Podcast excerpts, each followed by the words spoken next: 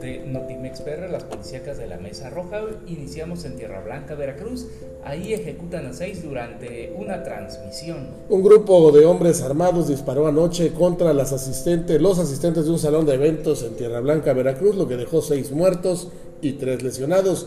De acuerdo con fuentes de la Policía Estatal, entre los muertos está Francisco Navarrete Serna, dueño del diario El Sol de Tierra Blanca y quien hace años estuvo preso por su presunta participación en la desaparición y muerte de cinco jóvenes de Playa Vicente ocurrida en enero de 2016. La transmisión se cortó segundos después de escucharse disparos, de acuerdo con el video. Tras las primeras detonaciones, Navarrete desenfunda una pistola y corre aparentemente para enfrentar a los agresores. Entre las víctimas también se encuentran dos músicos y un técnico del grupo musical. El ataque fue reportado al 911. En una segunda llamada solicitaron, el envío de ambulancias. Francisco Cerner era señalado como presunto grupo del líder del grupo delictivo que asesinó a los jóvenes de Playa Vicente, quienes al pasar por Tierra Blanca fueron detenidos por policías.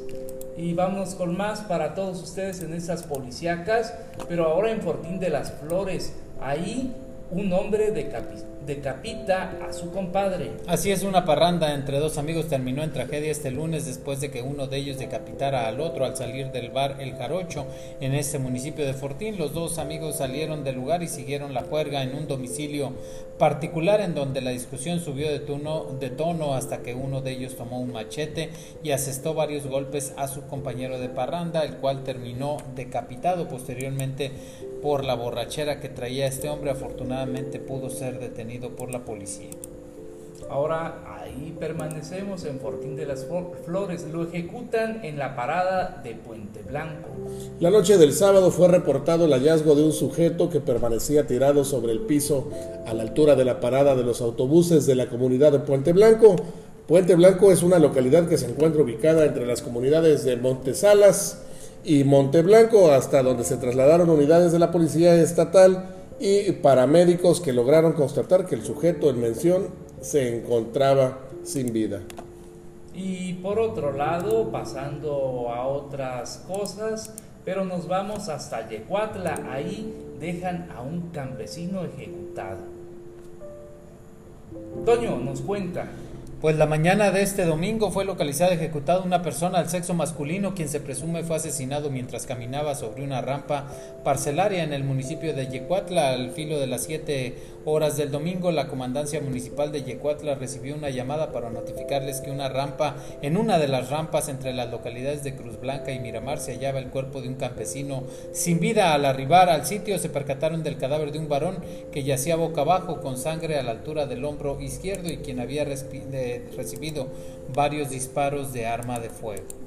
Y va en San Andrés Tuxtla, en presunto asalto, lo asesinan. Luego de un presunto asalto, un joven fue asesinado de un balazo en la comunidad de Calería en San Andrés Tuxtla. La noche de este sábado, sobre la calle Eduardo Turrent Rosas, al parecer dos sujetos a bordo de una motocicleta habrían intentado asaltar a esta persona del sexo masculino que caminaba por el lugar. Algunos testigos señalaron que la víctima habría puesto resistencia, por lo que uno de los criminales le disparó, logrando herirlo a la altura de la tetilla izquierda, lo que hizo que perdiera la vida. Cambiando de información, vamos a ir hasta Matlán. Ahí en un intento de asalto balean a una pareja. ¿Quién nos cuenta? A ver, dos personas fueron agredidas en la colonia Manuel León. Se habla de un posible robo que no pudo ser concretado, sin embargo, los tripulantes resultaron con lesiones. Esto alertó a las corporaciones policíacas quienes hicieron presencia en el lugar también conocido como San José de Gracia. Y vamos a pasar con la siguiente nota que tiene que ver con, una, eh, con dos ejecutados en la autopista Cardel Poza Rica.